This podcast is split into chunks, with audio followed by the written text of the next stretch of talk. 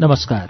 उज्यालो radio नेटवर्कको कार्यक्रम श्रुति सम्वेकबाट प्राविधिक साथी सशेन्द्र गौतमसँगै म अच्युत घिमिरेको स्वागत छ।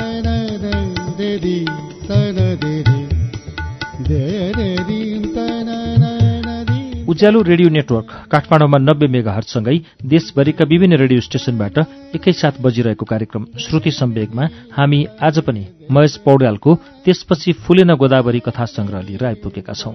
गएको साता हामीले त्यसपछि फुलेन गोदावरी कथा संग्रहभित्रका दुई कथाहरू वाचन गरेर सुनाएको थियौं। नर्सरी र शीर्ष कथा त्यसपछि फुलेन गोदावरी गएको साता हामीले वाचन गरेको कथा थियो।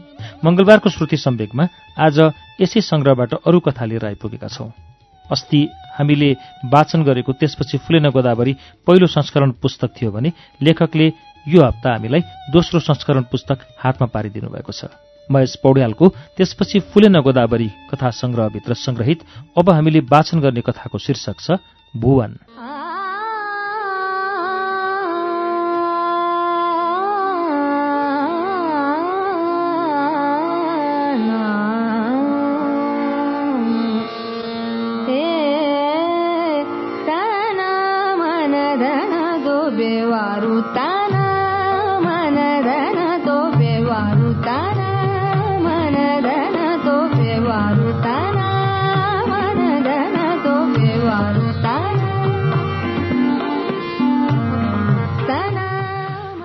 म पनि स्कुल जाने।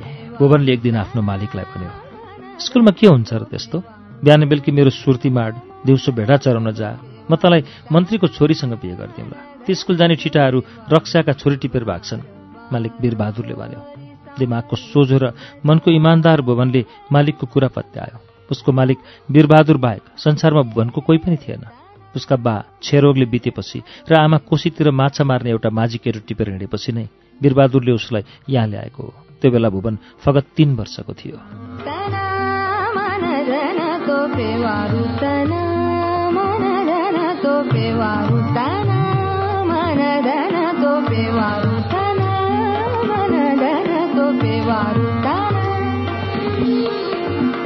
दिनभरि भुवन भेडाका बथानसँग हिँड्थ्यो।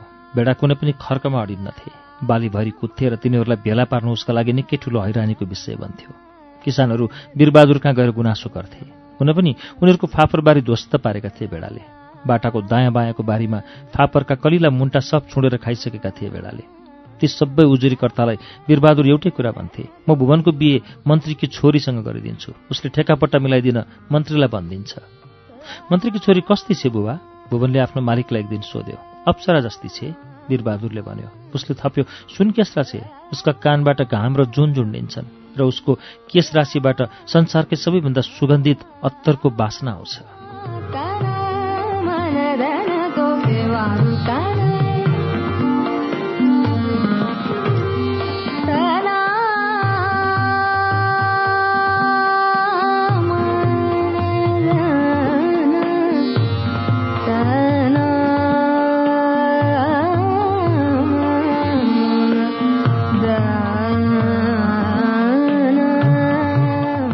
एघार वर्षको भुवनलाई सुन्दरता के हो भन्ने अलिअलि त थाहा थियो तर वीरबहादुरले गरेको वर्णन भने उसको कलिलो मगजका लागि अति नै अमूर्त हुन पुग्यो। दिउँसो भेडाका बथानका पछि जाँदा ऊ कुनै रुखको सियालमा बस्थ्यो कटुसका पात टिप्थ्यो र आफ्नो मालिकले दिएको बलपेनले आफ्नो कल्पनाकी दुलहीको चित्र कोर्थ्यो। वीरबहादुरले नै उसलाई कखरा सिकाएको थियो र राति राति कनिकुथी मुलुकी ऐन पढ्न लगाउँथ्यो। उसले चित्र कोरिरहँदा भेडा भने दायाँ बायाँका खेतमा पस्तेर बालीको टुप्पो छोडेर खान्थे। भुवन भने आरोले बाँसमा किरिङमिरिङ धर्साधर्सी लेख्थ्यो र तिनै भेडालाई सुनाउँथ्यो। भेडा पनि टाउको तलमाथि हल्लाउँथे। मानौ उसका कुराको सौन्दर्यले उनीहरू छोइएका छन्।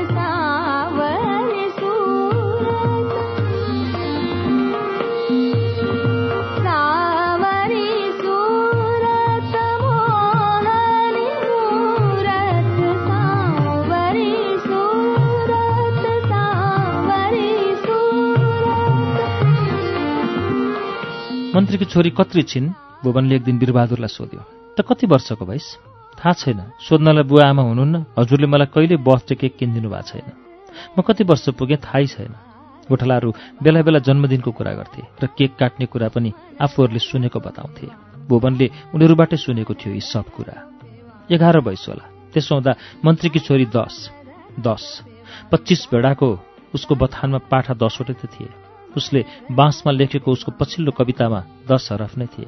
दस चारै भाग्यमानी अङ्क हो भन्ने उसलाई लाग्यो। तर अर्को साल ऊ एघार वर्ष पुग्छे र म जस्तै बेडी गोठालो हुन्छे उसले सोच्यो। अर्को साल त ऊ भेडी गोठालो हुने रहेछ उसले मालिकलाई भन्यो मूर्ख ऊ मन्त्रीकी छोरी हो त जस्तै अभागिनी हो र? बरु ऊ एक महान गायिका हुन सक्छ। गायिका? भुवन चिच्चायो र उँचो स्वरमा एउटा गीत गाउन थाल्यो। बेडाले छिमेकीको बाली चुडिरहँदा ऊ उत्तिसका रूपमा माथिसम्म चढ्थ्यो र उसले जानेकाहरूमध्ये सबैभन्दा मिठो गीत गाउँथ्यो। सानो कसको आँगन कुरेर बसौली? त्यही लाग्छ पिरालो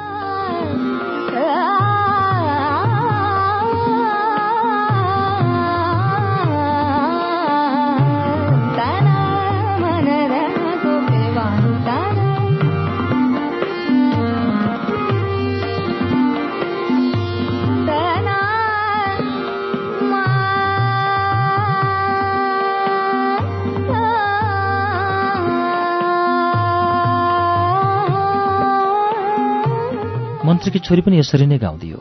साँझ घर फर्कँदै गरेका भेडाका बथानलाई उभन्थ्यो उसको गीतमा भेडाका घाँटीमा झुन्डिएका घन्टीको आवाज मेसिन्थ्यो र त्यो बथान सङ्गीतकै चालमा घर फर्कन्थ्यो। वीरबहादुरले भुवनका लागि भनेर एउटा छुट्टै कठेरो बनाइदिएको थियो गोठ नजिकै। आफू भने ठूलो घरको माथिल्लो तलामा सुत्थ्यो।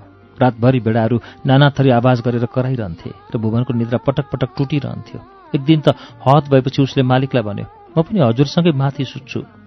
मन्त्रीकी छोरीलाई भेडाका गलाको घन्टीको धुन मनपर्छ त माथि सुत्न थालिस् भने उसले तँसँगै बिहे गर्दिन वीरबहादुरले भन्यो घन्टीको धुन भुवनले दोहोऱ्यायो र आफ्नै कटेरोमा फर्कियो ऊ रातभरि जागा नै बस्यो घन्टीको धुन सुन्दै र आफ्नै कल्पनाकी दुलै सम्झिँदै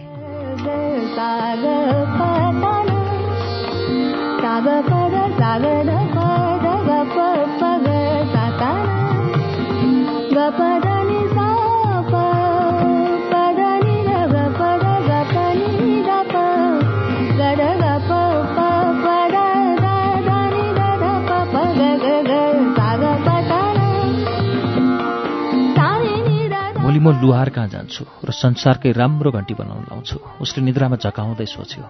अर्को दिन बिहान निद्रा खोल्दासम्म उसले घन्टी बिर्सिसकेको थियो। ऊ भेडाका बथानसँगै गयो बन्तिर भेडाका घाँटीमा टिङ टिङ बज्ने घन्टीको धुनमा उसले आफ्नो आवाज मिसायो र मन्त्रीकी छोरीलाई अप्सरा जस्तै हावामा उड्दै उड्दै आएको सम्झियो र उसँगै गौचरणमा दगुर्दै दगुर्दै आफू उत्तरतिर हानिएको कल्पना गर्यो।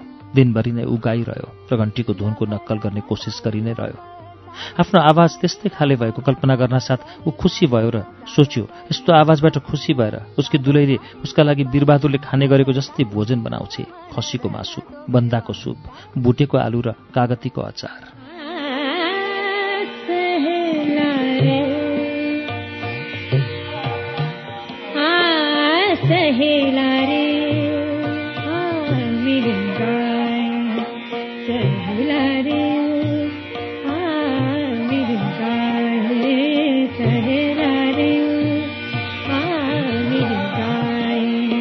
म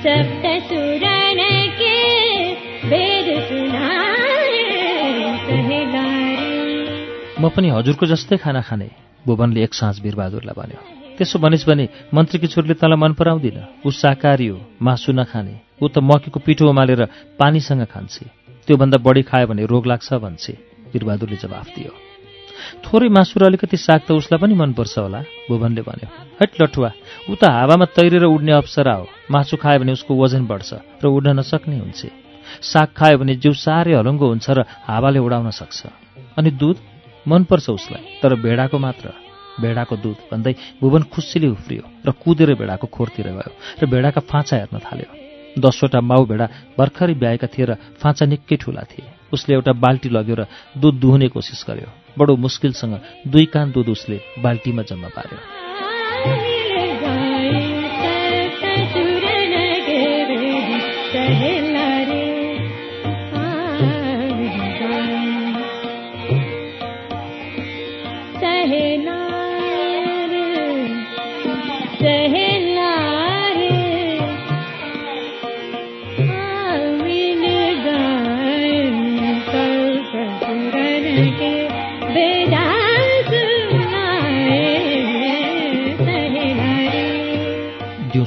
चरणमा पनि ऊ दुध दुहुने प्रयास गर्न थाल्यो। बाटो हिँड्नेहरू उभिएर उसको यो चाला हेर्थे र दिउँसै त्यो पनि चरणमै किन भेडा दुहेको होला भनेर छक्क पर्थे। सोध्नेहरूलाई ऊ भन्थ्यो मन्त्रीकी छोरीलाई भेडाको दुध मनपर्छ क्या? पागल भन्थे बटुवाहरू र आफ्नो बाटो लाग्थे। तिनीहरूको कुरा सुन्दा उसलाई दुःख लाग्थ्यो। भेडाको सङ्ख्या सालै पछि बढिरहन्थ्यो। पाठाहरू माउ भेडा अथवा थुवा बन्थे नयाँ नयाँ पाठा जन्मिरहन्थे। भुवनको काम बढेको बढै हुन्थ्यो। तरै पनि उसले गनगन नगरी आफ्नो काम गरिरह्यो। उसलाई पूर्ण विश्वास थियो। मन्त्रीकी छोरी एक दिन जरुर आउनेछ र उनीहरूको बिहे हुनेछ।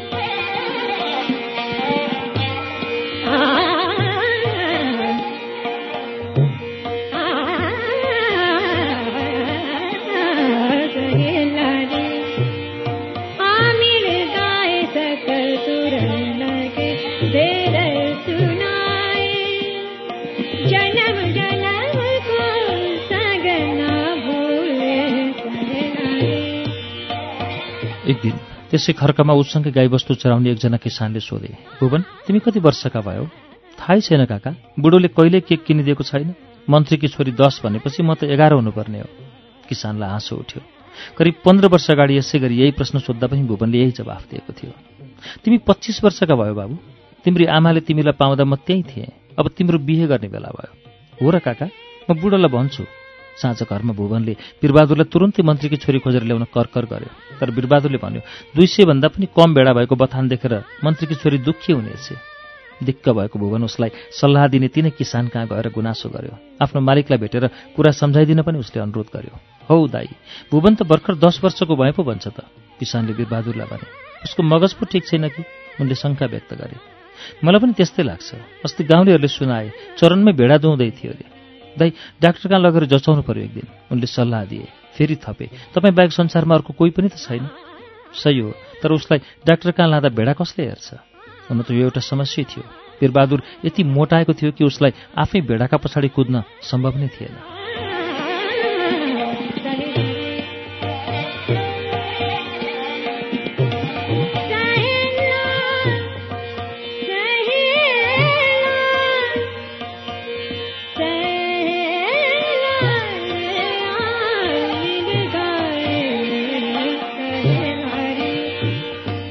धेरै बेर सोचेपछि ती किसानले भने एक दिनका लागि भेडा म हेरिदिन्छु तपाईँका। यस टुरोलाई एक बाजी डाक्टर कहाँ लैजानै पर्यो? अर्को शनिबार वीरबहादुरलाई भुवनसँगै बजारतिर जाँदै गरेको धेरैले देखे। गाउँलेहरूले भुवन र वीरबहादुरलाई सँगै हिँडेको देखेको यो नै पहिलो घटना थियो। साँझ घर फर्काँदै गर्दा वीरबहादुरले ती भेडा हेरिदिने किसानलाई भन्यो सामान्य छ अरे टेस्टफेस सब गरेर हेऱ्यो। ती किसान पनि ढुक्क मानेर घर गए। किन दिनभरि लागेछ? भन्ने कुरो उनले बुझे। भुवन आफ्नै लयमा भेडा चराइरह्यो। मन्त्रीकी छोरीका लागि गीत गाइरह्यो। बासमाथि लेखेको उसको किरिङमिरिङ गीत दिन दिन दुर्बोध्य हुँदै गयो। घन्टीको धुनसँग पनि एकाकार हुन छोड्यो उसको आवाज। बेडाका पछाडि कुद्दा कैयौँपल्ट ऊ आलीबाट लड्न थाल्यो र सधैँ छातीभित्र कतै केही दुखिरहने कुरो आफ्ना साथी गोठालाहरूलाई सुनाउन थाल्यो। एकपल्ट जब रगतै छाद्यो त्यस बेलादेखि उसका साथीहरू उसलाई बढी नै दया गर्न थाले।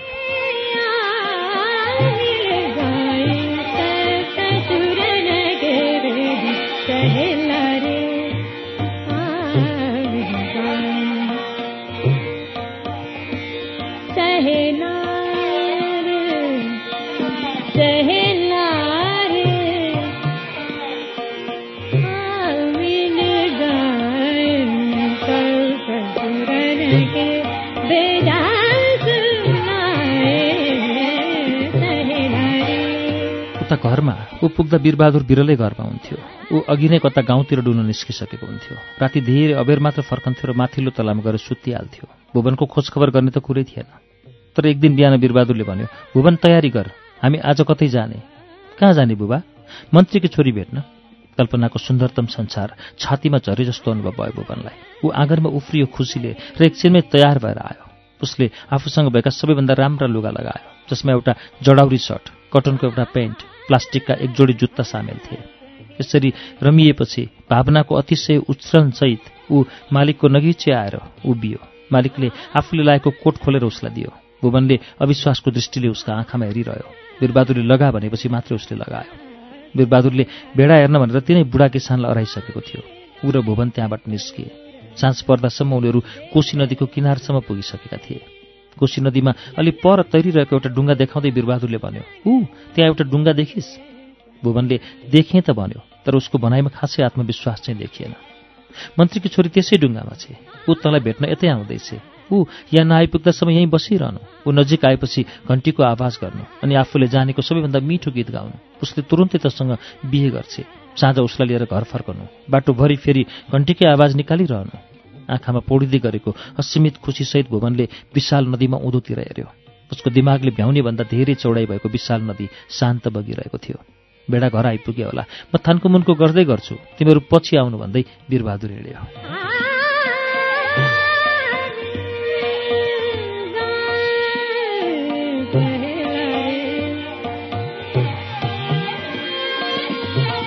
भुवन पर्खिरह्यो तर मन्त्रीकी छोरी आइन घाम अस्ताए आफ्नो डुङ्गा किनार लगाएर माझीहरू घर फर्किए। आकाशमा तारा टिमटिमाउन थाले र एक्लो जुन झुलुक्क झुल्कियो। जुनको छाया तल कोशीका विशाल छातीमा नाचिरहेका जलरङ्गमा ढलपल हल्लिएको देखियो। रात गहिरिँदै गयो।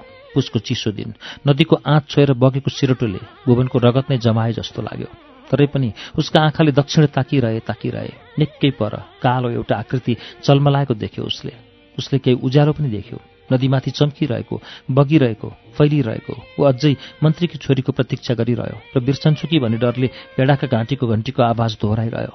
मध्यरातमा पर देखिएको त्यो कालो छाया उतिरै आएको देखियो। त्यसमा बत्ती जस्तो केही उज्यालो चाहिँ थियो र हिउँदको चिसो रातमा त्यो झिलमिलाइरहेको थियो। ऊ अधीर भयो किनकि मध्यरातको प्रहरमा जब आधा संसार मस्त निद्रामा सुतिरहेको थियो कुनै मन्त्रीकी छोरी नजिक आइरहेकी थिए तर एउटा दूरीमा आइसकेपछि भने त्यो कालो आकृति चलमलाउन छोड्यो। आफूतिर अगाडि बढ्छ कि बढ्छ कि भनेर हेरिरहेको भुवनको मनमा अधैर्य र निराशाले डेरा जमाउन थाल्यो। ऊ हातले यता यता छिटो छिटो भनेर इसारा गरिरह्यो तर स्थिर आकृति अह अलिकति पनि हलिएन। उसको मुटु ढुकढुक गर्न थाल्यो। छाती यति ढुकढुकाइरहेको थियो कि उसको मुटु करङहरूको पिञ्जडा तोडेर बाहिरै पोखिन खोजिरहेको थियो। उसले आफूलाई नियन्त्रणै गर्न सकिरहेको थिएन।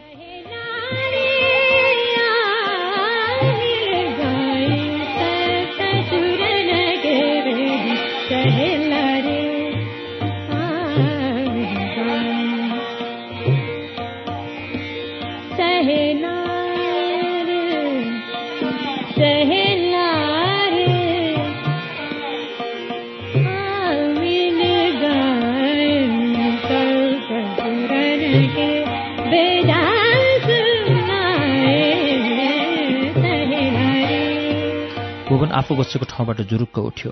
नदी किनारमा माझीहरूले बाँधेर छोडेका अनेक ढुङ्गामध्ये एउटालाई किलोबाट फुकायो र पस्यो कोशी नदीको विशाल गर्दमा अँध्यारो र उज्यालो मिश्रित कुनै अज्ञात छायातिर।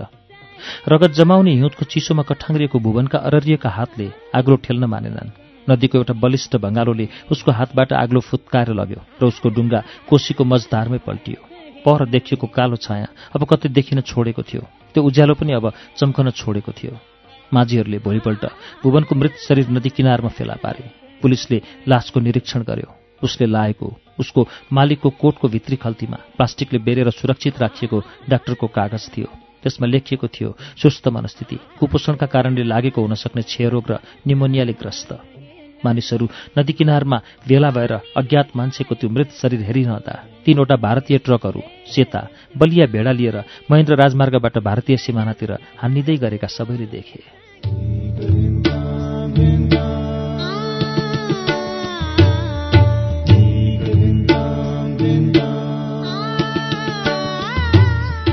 श्रुति सम्वेकमा अहिले तपाईँले सुन्नुभएको कथाको शीर्षक भुवन हो। यो कथा हामीले महेश पौड्यालको त्यसपछि फुलेन गोदावरी संग्रहबाट लिएका हौं। यसैभित्रको अर्को कथा लिएर केही बेरमा आउनेछौ। उज्यालो सुन्दै गर्नुहोला।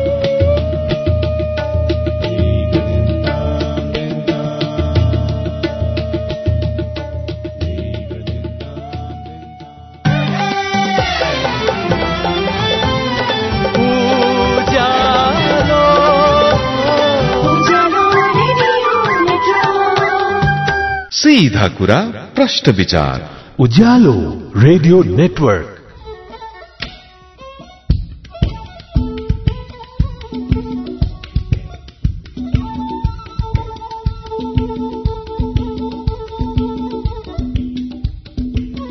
कार्यक्रम श्रुति सम्वेकमा तपाईँलाई फेरि स्वागत छ। श्रुति सम्वेक तपाईँ अहिले उज्यालो रेडियो नेटवर्क काठमाडौँसँगै देशभरिका विभिन्न रेडियो स्टेशनबाट एकैसाथ सुनिरहनु भएको छ। श्रुति सम्वेगमा हामी महेश पौड्यालको कथा संग्रह त्यसपछि फुलेना गोदावरीभित्र संग्रहित कथाहरू सुनिरहेका छौं। अब यसैभित्र संग्रहित एउटा कथा निदालको वाचन सुनौ।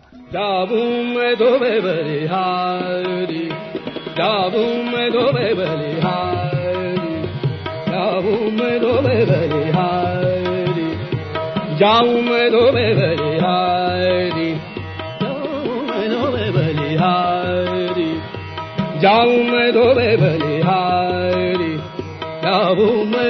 बलिहारी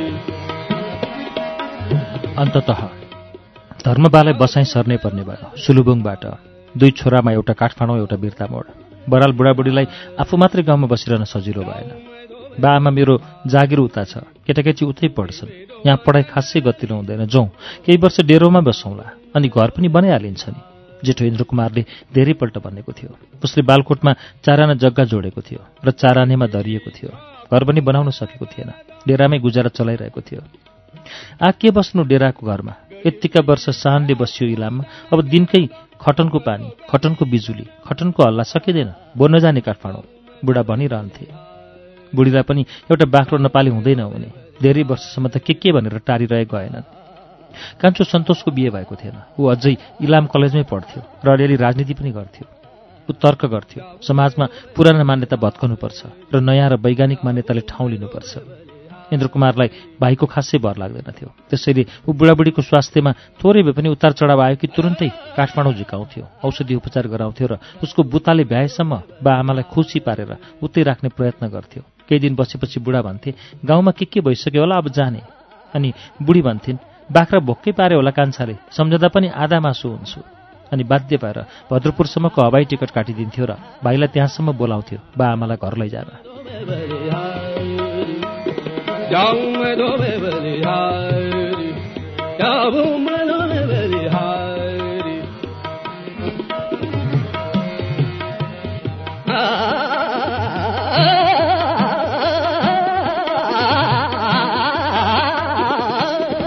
यो क्रम धेरै वर्षसम्म चलिरह्यो। गाउँमा के के भइसकेको तर्कमा खासै दम छैन भन्ने लाग्थ्यो इन्द्रकुमारलाई उसलाई थाहा थियो गाउँमा थोरै पढे लेखेका मध्ये एक थिए उसका बा।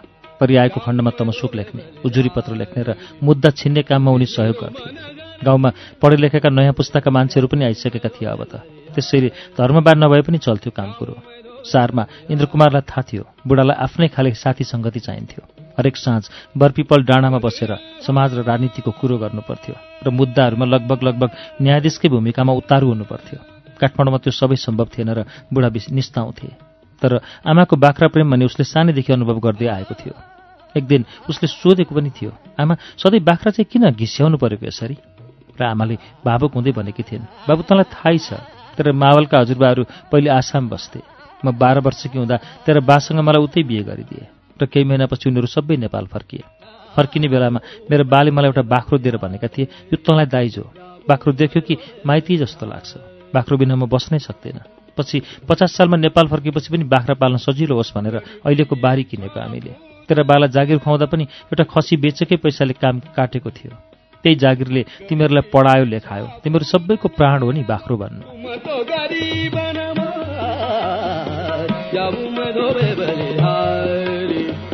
जाऊं मैं धोबे बलिहारी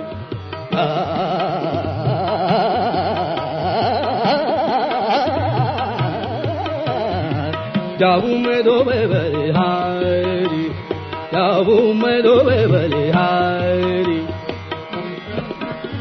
इन्द्रकुमारले फेरिपल्ट बाख्राको प्रसङ्ग कोट्याएन। घर गएपछि उसले बुबालाई भनी भनिरह्यो अब उमेर पनि धेरै भयो बुबा उतै सर्नुपर्छ। यस्ता धेरै प्रस्तावहरूलाई बुढाले पारी कञ्चनजङ्घाको शिर हेरेरै टारिदिन्थे। र एक दिन समाचार आयो। कान्छो सन्तोषले तल धुलाबारीबाट लिम्बुकी छोरी पार्वतीलाई भगाएछ। समाचार सुनेपछि बुढाबुढी घरबाट निस्कनै छोडे। कान्छो पनि सोझे घर आउने कुरो भएन। इन्द्रकुमार बिदा निकालेर इलाम पुग्यो। जे भयो भयो। बोलाएर टिकोटालो गरिदिउँ आजभोलि यो जातभातको कुरा पनि मान्दैनन् मान्छेहरू। बुढाबुढी बोलेनन्। आँखा टिलपिल टिलपिल पारिरहे। पारी पहाडतिर हेरिरहे। हिँडिरहने बुढाले आफैलाई नजरबन्द गरेर राखे। सुलुबुङका बाटाघाटा उदास देखिन थाले। बरपिपलको सायङ्कालीन रौनक घट्यो। सबैका मनमा प्रश्नहरूको पहाड खडा भएको अनुभव भयो। बुढीले आँखाबाट जोगमाई जारिरहेन् मौनता उनका ओठमा अड्डा जमाएर बस्यो।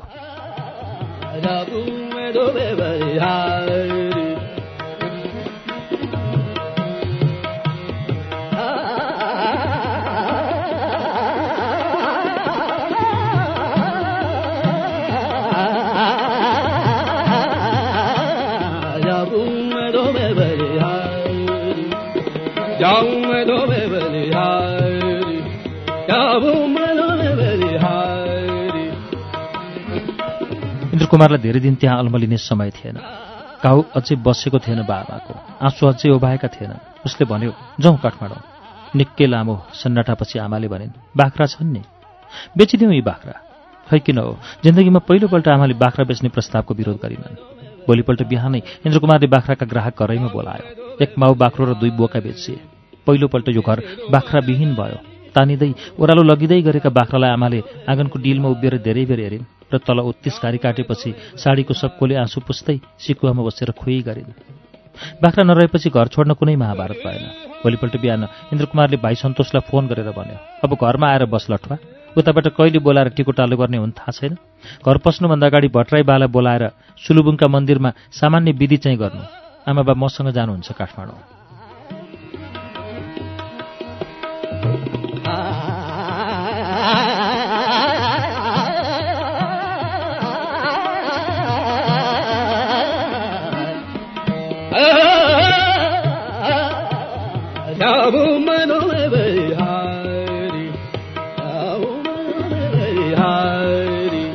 दाजुको कुरालाई सन्तोषले हस बाहेक केही पनि भनेन। घरमा तालचा ठोकेर छिमेकीका साँचो छोडिराखेर उनीहरू ओह्रालो लागे। केही दिन पछाडि सन्तोषले इन्द्रकुमारलाई फोन गर्यो। दाई हामी सुलुबुङ नबस्ने। पार्वती त्यहाँ बस्नै मानिनन्। उनको काम पनि बिर्ता मोडमा छ। हामी यतै डेरा सरेर बस्छौँ। ए भनेर इन्द्रकुमारले फोन राखिदियो। साँझ बा आमासँग सल्लाह गर्यो। निचोड निकाले। घर लडाएर काठपात काठमाडौँ लाने र त्यहाँ घर बनाउने। वास्तवमा सन्तोष त्यो घरमा जाँदै गएन। निर्मिरेमा इन्द्रकुमार बाला लिएर बिर्तामोड पुगेपछि मिसियो सन्तोष र उनीहरू तीनजना गाडी चढेर उकालो लागे।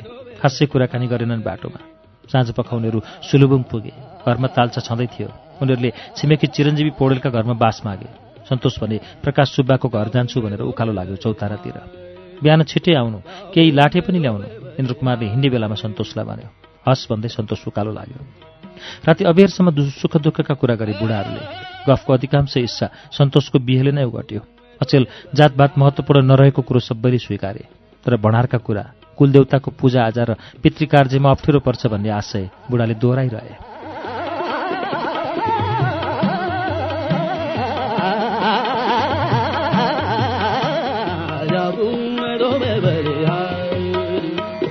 जाऊं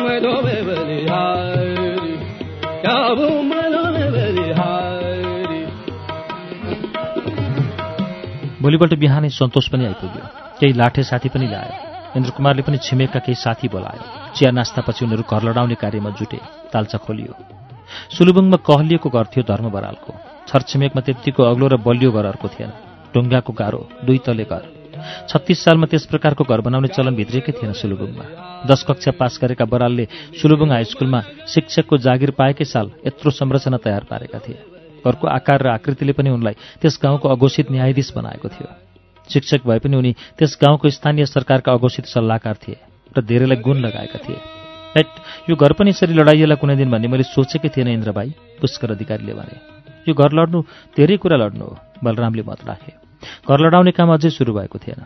स्कुलका चौकीदार दामोदर भट्टराईले मलिन अनुहार पारेर भने नलडाउनु पाए हुन्थ्यो यो घर हामी सबैले बनाएको आफ्नै जस्तो लाग्छ। घर लडाउन जुटेका धेरैजसोले घर लडाउनु हुँदैन भन्ने मत प्रकट गरे। तर इन्द्रकुमारले निर्णय फेरेन। खै कहाँबाट सुरु गर्ने हो? खैला बेला गरे खेतालाले। छानाबाट गरौँ। सजिलो हुन्छ घनश्यामले भने। छरछिमेकबाट सिलो गरेर औजारहरू जुटाइए। भाला गैँती मार्तल रेन्ची प्लायर्स सनासो फरुवा साबेल आरा आदि औजार भेला पारिए। सबै मिलेर पहिले घरका सरसामान घरमासतिरको चौरमा भेला पारे। धर्मबाले हरेक माल बडो निमेकपूर्ण ढङ्गले निरीक्षण गरे। केही कागजपत्र र पुराना फोटाहरू छानेर छुट्टै राखे। केही भने फ्याँक्न मिल्ने गरी फोहोरको थुप्रोमा मिसाए।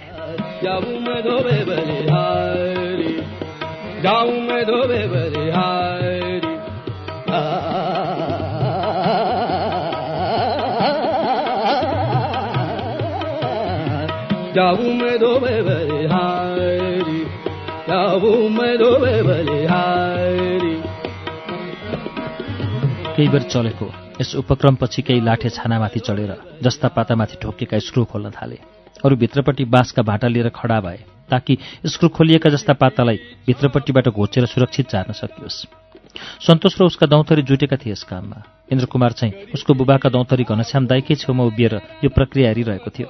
तिम्रा बा महान हुन् भाइ घनश्यामले भने। उनको आँट मान्नुपर्छ। आजभन्दा करिब चालिस वर्ष अगाडि एउटा तीस वर्षको ठिटोले यत्रो घर बनाएर देखाएकै हो। धेरैजसो डाँडाबाट आफै जम्मा गरे। घर बनाउन पुग्ने ढुङ्गा खै कहाँ कहाँबाट हो आफै थुपारे जस्ता पाता इलाम बजारमा किनेर खच्चडलाई बोकाएर ल्याए तल्लो हाल्ने चिरपट आफै चिरेर थुपारे। मान्नुपर्छ अघि कम त गाह्रो काम हो। घर चाहिँ सुबानीले बनायो। आफू हेडमिस्त्री जुगाली अरू नै खोज्यो। तर हात उसको लागि पनि बुद्धि चाहिँ सब तिम्रै भएको हो। हेर न दैलामाथिका काठका बुट्टा आफै खोपेका हुन् तिम्रो बाले। देख्ने म छु। साह्रै दुःख गर्नुभएको बाले। इन्द्रकुमारले भन्यो हो साह्रै कष्ट सरे बनायो यो घर। हामी गाउँले पनि गाह्रो लाउँदा तलो छाप्दा टिन ठोक्दा लिपपोत गर्दा मद्दत नगरेका चाहिँ होइनौँ। त्यसैले यो घर सधैँ हामी सबैको साझा घर नै रह्यो। लडाउन त हामीलाई पनि मन थिएन तर त्यस्तै पर्यो दाई इन्द्रकुमारले भने दाइलाई सबभन्दा साह्रो त यो निदालको मुडो ल्याउँदा परेको थियो। माथि माई पोखरी छेउबाट ल्याएका हुन्। खै कोसँग मागे त्यो चाहिँ ठ्याक्कै बिर्से। तर ढालेर डोरीले बाँधेर एक्लै तानेछ निकै तलसम्म। हातको एक सरो छाला लोक्तिएको देख्दा मलाई त भनन्न रिङ्गटै चलेको। पछि हामी भेला भयौँ र सघायौँ। घरमा पुग्दासम्म हातैभरि ठेलै ठेला थिए दाइका साह्रै बिजोक।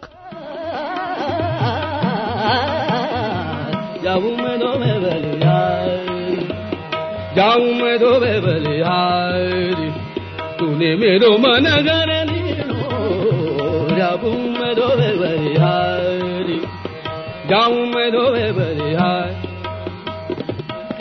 यति बेरमा जस्ताका केही पाता खसे। घरको पछिल्लोतिरको कान्लोमा केही गाउँलेहरूले ती पातालाई थाक बनाएर एक ठाउँ राखे। घर क्रमशः उदाङ्गो हुँदै गयो। इन्द्रकुमारले पुलुक्क बाको अनुहार हेऱ्यो। खासै उल्लेखनीय भाव देखेन। उसले अपेक्षा गरेको उदासी देखेन। अनि एक्लै ताचे यत्रो ठूलो मुडा। आरा पनि आफै चलाउने बसिला पनि आफै। यत्तिको ठूलो निदाल सुलुबुङमा कसैका घरमा छैन। लो बाजी मलाई झलझली सम्झना छ दाइले भनेको। भाइ यो निदाल मेरो आफ्नै करङ हो। छानो क्रमशः नाङ्गिँदै गयो। आकाशबाट उज्यालो घरभरि खस्यो। अर्को मस्तिष्क अब काठका डाँडा भाटाहरूको अस्थि पञ्जर जस्तो मात्रै देखिन थाल्यो। भैँमा जस्ता पाताका थाकहरू निकैवटा बने। लाठीहरू केही छिनका लागि भैँमा ओर्लिए।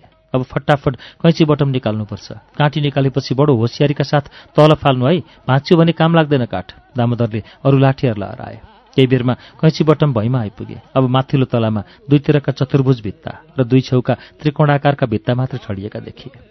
अब यी भित्ता पनि लडाउँ र तलोको माटो फ्याँकौँ। त्यसपछि तलो छापेका चिरपट भैँमा थुप्रो लाग्छन्। यी धुवाले खाएका चिरपट अबको सय वर्ष पनि काम लाग्छन् घनश्यामले भने।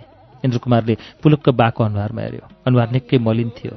वज्र भनेर चिनिएका उसका बा अलिक गलेका जस्ता देखिए। बा उसले बोलायो है किन दुःखी देखिनु भएको?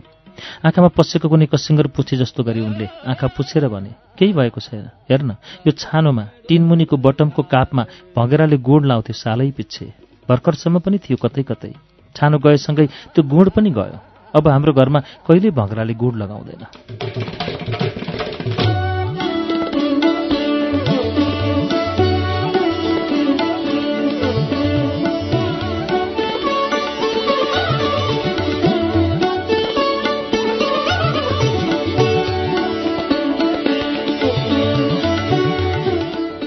कुमारले सोध्यो के भयो त बा? भगेराले गुण लाउनु भनेको सह हो हाम्रो घरको सह गयो।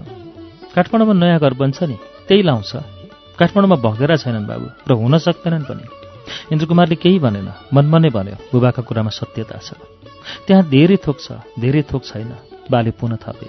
गर्ल्याम्ब लड्यो माथिल्लो तलाको उत्तरतिरको गाह्रो ठुलो हो हल्ला गरे लाठीहरूले। भैँबाट धुवा उडे झैँ उड्यो धुलो।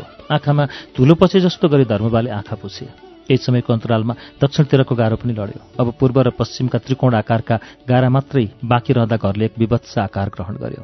इन्द्रकुमारले बुबाको मुखमा हेऱ्यो। टोलाएका थिए आँखा केही खुलेका थिए ओठहरू उसका बा आफैले निर्माण गरेको एक विपुल सभ्यताको क्रमिक अवसान भावशून्य आँखाले हेरिरहेका थिए।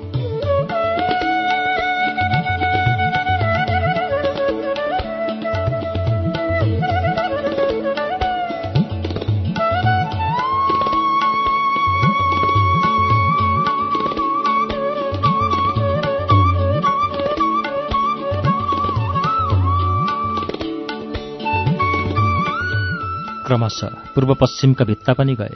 लाठीहरूले दुई तलाहरूको बीचको माटो फरुवाली निर्ममतापूर्वक खनेर भैँमा जारे क्रमशः करङ जस्ता चिरपट देखिँदै गए। धर्म बरालले आफ्ना धुलाम्बे हातले छातीको बीच भागमा दाहिने हात राखे। अनायासै इन्द्रकुमार एक छेउ बेर उसको बाको भावभङ्गी हेरिरह्यो। उसलाई पहिलोपल्ट बोध भयो। उसको बाको छाती निकै सुकेको थियो र करङहरू केही ठाउँमा स्पष्ट देखिन थालेका थिए। आजसम्म उसले यति कुरा पनि ख्याल गरेको रहेनछ।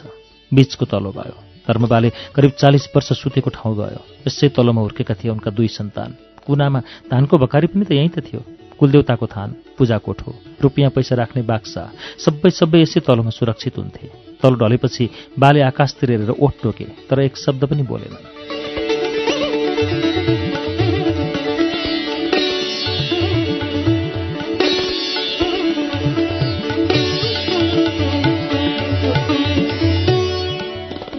माथिल्लो तलोमा रहेका सबै सामान तल्लो तलोमा फ्याँकियो र जहाँ सकिन्छ त्यहीँ राखियो। अब घरको संरचनामा भुइँतला वरिपरिका भित्ता भित्तामा रहेका झ्यालडोका र पूर्व पश्चिम वारपार तेर्सो राखेको निदाल मात्रै त बाँकी थिए। यो निदाल मेरो आफ्नै करङ हो धर्मबाले पुनः भने उनको गलामा कम्पन भएको सबैले महसुस गरे उनका आँखा देखिने गरी ओसिएका थिए। लाठीहरू माथि चढेर निदाललाई घरको बीच भागबाट पल्टाउँदै गाह्रोको उत्तरी किनारमा लगे। अब एकपल्ट गुडाउँदा निदाल भैँमा खस्ने थियो। धर्मबाले भने एकछिन नजाएर त्यो निदाललाई। मलाई एकपल्ट माथि उक्लन दियो। बा उक्लिए। निदालमाथि एक छेउदेखि अर्को छेउसम्म हिँडे। त्यहाँबाट देखिने जति इलाका हेरेर भने मैले आफैले बनाएको घरबाट मैले मेरो संसार अन्तिम पटक हेरेँ। अब मलाई ओह्राल।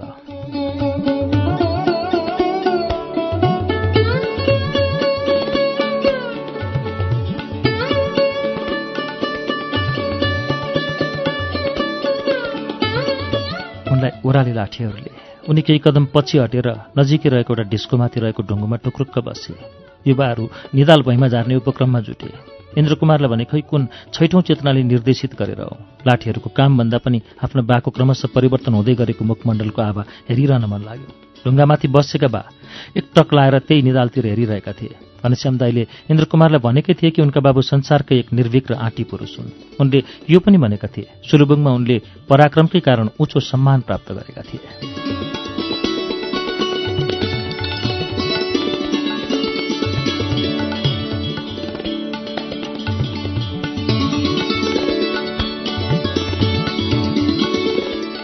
इन्द्रकुमारलाई घनश्याम दाईका शब्दमा पूर्ण भरोसा थियो। ऊ आफू भने सानैदेखि काठमाडौँ पढ्न हिँडेको र उतै बसेको। कहिलेकाहीँ दसैँ तिहारमा मात्रै घर आउने गरेकाले बुबाको पछिल्लो समयको स्वभावबारे खासै जानकार थिएन। घनश्याम दाईका कुरामा भरोसा गर्नुबाहेक उसँग अरू कुनै उपाय पनि थिएन। डङ आवाज गरेर निदाल भैँमा खस्यो। सबैजना त्यतैतिर दौडिए। कतै बाँच्यो कि भन्ने त्रास सबैमा थियो। इन्द्रकुमार पनि त्यतितिर तानियो। आरा नै लाए पनि सबैभन्दा सुन्दर काठ त्यसैबाट निस्कने सबैले बुझेका थिए।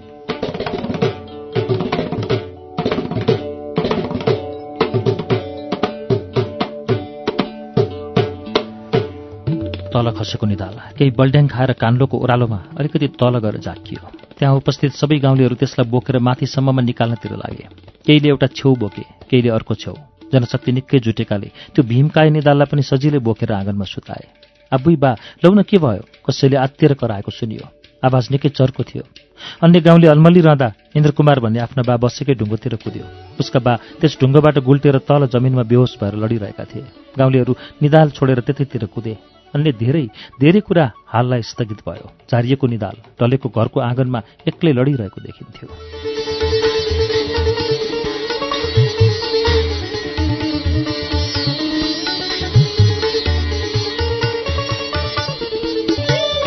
महेश पौड्यालको कथा संग्रह त्यसपछि फुलेन गोदावरीबाट वाचन गरेको अहिले सुनेको यो कथाको शीर्षक निदाल थियो। हामीले यो कथाको वाचनसँगै आजको श्रुति सम्वेकको समय सकिएको छ। आज हामीले श्रुति सम्वेकमा दुईवटा कथाहरू त्यसपछि फुलेन गोदावरी संग्रहबाट वाचन गरेर सुनायौं। आजलाई श्रुति सम्वेकको समय अब सकिएको छ। हामीलाई पत्राचारका लागि S H R U T I Shruti at युएनएन dot com dot एनपीमा इमेल गर्नुहोला। हवस् त प्राविधिक साथी सशेन्द्र गौतम र म अच्युत घिमिरे आजको श्रुति सम्वेकबाट विदा चाहन्छौ। नमस्कार शुभरात्री।